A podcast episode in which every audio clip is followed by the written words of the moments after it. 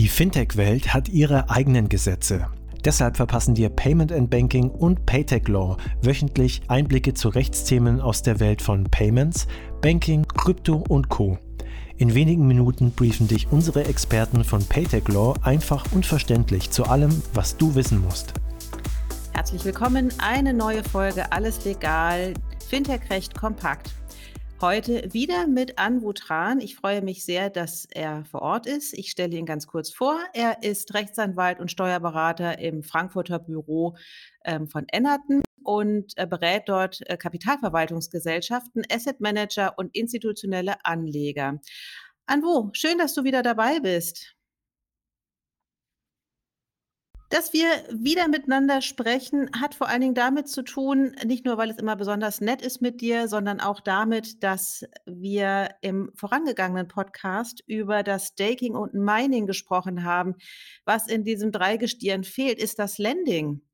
Lass uns in deiner Rolle als Steuerberater über das Thema Lending sprechen.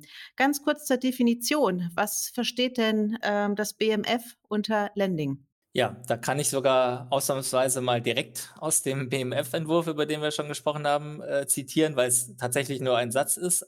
Also, beim Lending werden Einheiten einer virtuellen Währung gegen eine Vergütung zur Nutzung überlassen und dadurch zusätzliche Einheiten einer virtuellen Währung generiert. Punkt. So. Das klingt also doch recht unkompliziert. Genau, also wie du siehst, das, das ist kurz und knapp, äh, ist jetzt auch, glaube ich, nicht falsch. Ähm, unterscheidet sich vom Staking halt dadurch, dass äh, tatsächlich äh, die die Kryptowährung, die ich da lende, sozusagen weg ist. Ja, da gebe ich ja jemandem anderen, der dann damit machen kann, was er will, und dafür kriege ich halt Geld. Also wie so Lending, wie der Name schon sagt, eine Leihe, Darlehen, wie auch immer. Äh, Glaube ich, für, steuerlich ist uninteressant, wie man es im Detail ausgestaltet. Also jetzt kurzer Exkurs. Also rechtlich kann man es ja, äh, muss man unterscheiden bei einem Wertpapierdarlehen zum Beispiel oder generell. Man kann ja sagen, ich leihe dir was und du gibst mir genau die gleichen Sachen wieder oder ich leihe dir was und du gibst mir Sachen in gleicher Qualität und Güte wieder. Das ist ja das, was wir ja auch äh, im allgemeinen Sprachgebrauch ehrlich gesagt unter Laie verstehen. Also ich leihe jemandem Salz und dann gibt er mir natürlich nicht das gleiche Salz, sondern ich kriege eine neue Packung Salz. So. Das nur so als kleiner Schwenker, weil da muss man vielleicht ein bisschen aufpassen, going forward, äh, vielleicht, dass man da, äh, vielleicht könnte es ja da auch nochmal Unterschiede geben in der rechtlichen Begutachtung, noch sind wir da nicht.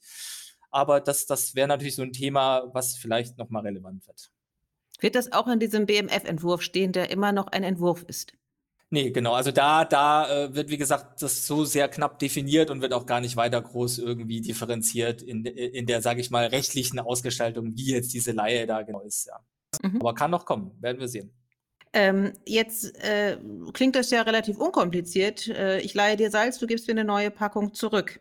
Du hast aber dennoch Kritik an, ähm, das hat, klang das letzte Mal schon kurz an beim Staking und Mining, bei der Verlängerung der Spekulationsfrist. Da ähm, teilst du ja nicht zwingend die Meinung des BMF, richtig?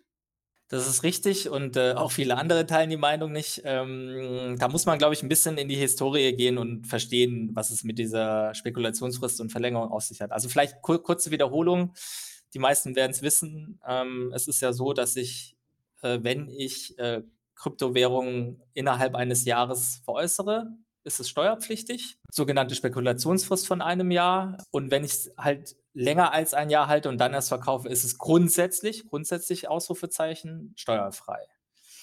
Jetzt gibt es ähm, eine Vorschrift im Einkommensteuergesetz, die sagt, wenn ich ein Wirtschaftsgut habe, und dazu können wir vielleicht gleich nochmal äh, sprechen, Kryptowährungen sind ein Wirtschaftsgut, wenn ich daraus ähm, also wenn ich das zur weiteren Einkunftserzielung verwende, also ich, ich habe ein Wirtschaftsgut und ich, ich benutze es sozusagen, um, um, um noch zusätzliche Einkünfte zu generieren, dann verlängert sich diese einjährige Spekulationsfrist tatsächlich auf zehn Jahre, was natürlich schon, schon Knaller ist. Ähm, wa warum wurde diese Vorschrift eingeführt? Ich meine, es war 2008 rum, irgendwie sowas, sorry, wenn ich jetzt da jetzt nicht ganz das richtige Jahr getroffen habe. Was hatte man da vor Augen? Also quasi diese, diese Fristverlängerung gab es nicht seit Anbeginn des, des Einkommensteuergesetzes, wurde tatsächlich als Reaktion auf ein Steuersparmodell eingeführt. Was, was waren das für typische Steuersparmodelle? Das waren Modelle mit beweglichen Wirtschaftsgütern, also vor allem zum Beispiel Container. Ja? Also bewegliche Wirtschaftsgüter. Das, das hat man dann halt einfach so strukturiert, dass man Investoren damit angelockt hat, hat gesagt, hier, äh, du wirst vorübergehend ähm, Eigentümer eines Containers. Du kannst einerseits ähm, AFA heißt Absetzung für Abnutzung. Ja, also äh, klingt jetzt ein furchtbarer Zungenbrecher, wenn man schnell ausspricht. Ähm, was bedeutet das? Also AFA kann ich steuerlich wirksam äh, geltend machen. Also damit kann ich, äh, kann ich meine steuerpflichtigen äh, äh Erträge reduzieren. Deswegen ist AFA eine super Sache. Es ist in der Regel auch sinnvoll. Warum? Weil ich ja, äh, muss man sich mal am Beispiel von, von größeren Anschaffungen äh, überlegen. Also ich, ich bin irgendeine Firma und ich, ich kaufe irgendwelche super teuren Maschinen für viel Geld, dann, dann ist es ja auch irgendwie nur fair, wenn ich dann über die Zeit dann, also es gibt ich muss, kann es natürlich in der Regel nicht auf einmal, aber dann schreibe ich halt über ein paar Jahre so eine teure Maschine ab und reduziere dadurch ein bisschen meine Steuerlast. So, man hatte also diese Container. Zum einen konnte der Investor eben diese AFA steuerlich wirksam geltend machen, also da schon mal seine Erträge steuerlich reduzieren. Und er hat natürlich dann auch diesen Container vermietet, hat also da Erträge äh, äh, ähm, generiert äh, die waren natürlich zwar steuerpflichtig grundsätzlich, aber wurden halt ein bisschen kompensiert eben durch diese AFA. Ne? So, also quasi im er Ergebnis äh, hat er Einkünfte generiert, die jetzt nicht voll steuerpflichtig waren, im Ergebnis. Dann äh, hat man nach einem, also nach über einem Jahr den Container zurückveräußert. So. Und das war ja auch steuerfrei, weil eben nach der einjährigen Spekulationsfrist. Das heißt, es war eigentlich ein relativ attraktives Modell wo der Investor eben für knapp über ein Jahr Erträge bekommen hat und die, sage ich mal, im Ergebnis nicht voll besteuert waren und am Ende konnte er das Ding sogar wieder zurückveräußern, steuerfrei und dann konnte das Modell quasi mit einem anderen weitergemacht werden. Ne? So. Ähm, das hat der äh, Finanzverwaltung natürlich nicht geschmeckt und deswegen hat man eben gesagt, äh, okay, ähm, kannst, darfst du machen, ist nicht verboten, aber äh, dann musst du halt zehn Jahre lang die Füße stillhalten. Also da musst du diesen Container zehn Jahre lang halten, nur weil wenn du es äh, vorher veräußerst, dann ist halt die Veräußerung ähm, steuerpflichtig. Ja. Mhm, mhm. So. Und äh, was hat das mit Krypto zu tun? Gar nichts. Also diese Verlängerung passt halt einfach überhaupt nicht äh, äh, zu Krypto, ja, weil äh, äh, der entscheidende Unterschied ist, dass ich natürlich die, ich kann bei Kryptowährung keine AFA geltend machen. So. Mhm. Das heißt, äh, ich bestrafe da sozusagen Staking und Lending. Also ich weiß, wir sprechen gerade primär über das Lending, aber das, äh, also diese Verlängerung trifft das Staking grundsätzlich äh, genauso. Ähm, ich habe nicht die gleiche Situation wie bei diesen Steuersparmodellen, weswegen die Vorschrift eingeführt wurde.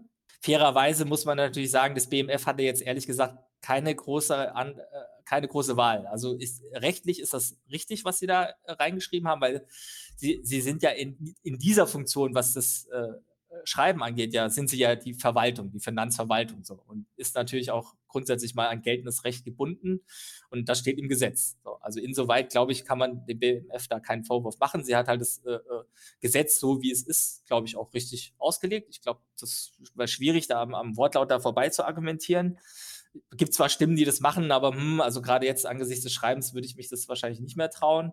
Das heißt, wer ist da gefragt? Da ist nicht das BMF als, als Verwaltung gefragt, sondern BMF als Teil des, der Gesetzgebungsorgane. Also da muss einfach der Gesetzgeber äh, nachschärfen. Äh, entweder muss er halt diese Vorschrift komplett rausnehmen, was er wahrscheinlich nicht will, weil damit würde man ja den alten Modellen wieder Tür und Tor öffnen, aber eher Sinn machen würde, ist, dass man die vielleicht präzisiert und eben halt letzten Endes eine, eine Rückausnahme einführt, dass eben bei Krypto es nicht zur Verlängerung ähm, dieser Spekulationsfrist kommt. Was würdest du denn vorschlagen? Eine relativ schlanke Möglichkeit, die sich mir da direkt aufdrängt, ist eben, dass man sagt, äh, die, das verlängert sich nur, wenn du halt, äh, wenn es sich um ein Wirtschaftsgut handelt, was, äh, äh, also wo man AFA geltend machen kann. Nur dann mhm. verlängert es sich. Wenn es halt ein Wirtschaftsgut ist, äh, wo du keine AFA geltend machen kannst, dann verlängert die sich nicht. Und damit wäre auch dem ursprünglichen Ziel weiter Rechnung getragen, diese Steuersparmodelle ähm, zu unterbinden. Ja. Und gleichzeitig hätte man eben die, das Staking und Lending nicht, nicht äh, äh, ja, sanktioniert. Ja, okay. Nein, total interessant. Ähm, klingt für mich auch super einleuchtend dass das im Bereich Krypto überhaupt keinen Sinn macht, eine Spekulationsfrist auf zehn Jahre zu verlängern. Wir sind gespannt, wie das BMF als Teil der Gesetzgebung darauf reagieren wird. Bis hierhin herzlichen Dank an Wu. Ja, danke dir. Das war alles legal, Fintech-Recht kompakt für dieses Mal. Wir freuen uns, wenn ihr uns auf eurer Lieblings-Podcast-Plattform abonniert. Übrigens, wenn ihr noch tiefer in die Welt des Fintech-Rechts eintauchen wollt, dann abonniert unbedingt auch Paytech Talk, der Podcast von Payment Technology Law. Dort steigen unsere Experten noch deutlich tiefer in komplexe Materien ein. Viel Spaß dabei und bis zum nächsten Mal bei Alles Legal, Fintech Recht kompakt.